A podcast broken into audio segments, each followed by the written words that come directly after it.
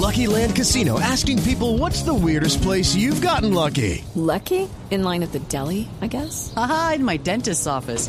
More than once, actually. Do I have to say? Yes, you do. In the car before my kids' PTA meeting. Really? Yes. Excuse me, what's the weirdest place you've gotten lucky? I never win and tell. Well, there you have it. You can get lucky anywhere playing at LuckyLandSlots.com. Play for free right now. Are you feeling lucky? No purchase necessary. Void where prohibited by law. 18 plus. Terms and conditions apply. See website for details. Don Álvaro, la Comisión de la Verdad, ¿qué alcance tiene esto? Pues Jorge, cuando se terminan los conflictos internos en los países, es usual que se establezcan comisiones de la verdad para saber finalmente qué pasó, porque hay muchas versiones. Se ha usado en Sudáfrica, en Irlanda del Norte, en Argentina, en Chile.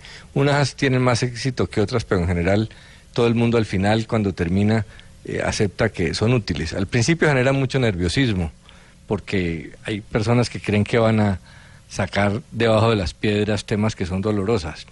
Las sociedades en general temen a la verdad y sobre todo las que han pasado por una guerra, pues casi que odian la verdad, porque es una manera de mirarse en el espejo.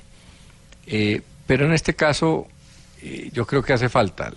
La, el Centro de Memoria Histórica ha venido haciendo ese trabajo y mucho de, la, de lo que ha pasado en, en la historia del conflicto eh, se ha esclarecido, pero todavía falta una visión completa, una historia que, que cierre.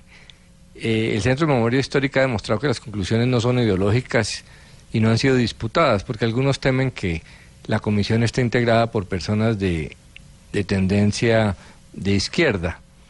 Eh, pero es que hay cosas que falta esclarecer. Por ejemplo, la gente joven que tiene hoy 20, inclusive hasta 30 años, creció con tesis sobre el conflicto eh, que se está viendo que no eran ciertas. Por ejemplo, la más grande de todas, eh, que las FARC no tenían motivaciones políticas.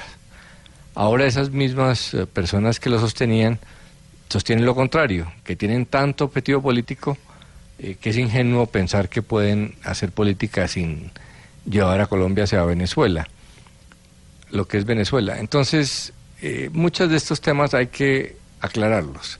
Es normal, repito, que produzcan tensión, pero yo creo que se ha escogido bien la, la comisión. Yo hubiera preferido personas eh, más académicas, inclusive más conocidas, pero esta se va a dedicar a recibir testimonio y a hacer una cosa cercana a las, a las víctimas. Y lo más importante es que el presidente de la comisión va a ser el padre Francisco de Ruques, yo diría uno de los hombres más importantes, más respetables de Colombia, y eso puede ser una prenda garantía. Y si don Alvarito lo dice, por, algo será. Ante medio siglo de violencia, buscar la verdad da tranquilidad, porque así nuestras víctimas salen de la impunidad y la tempestad.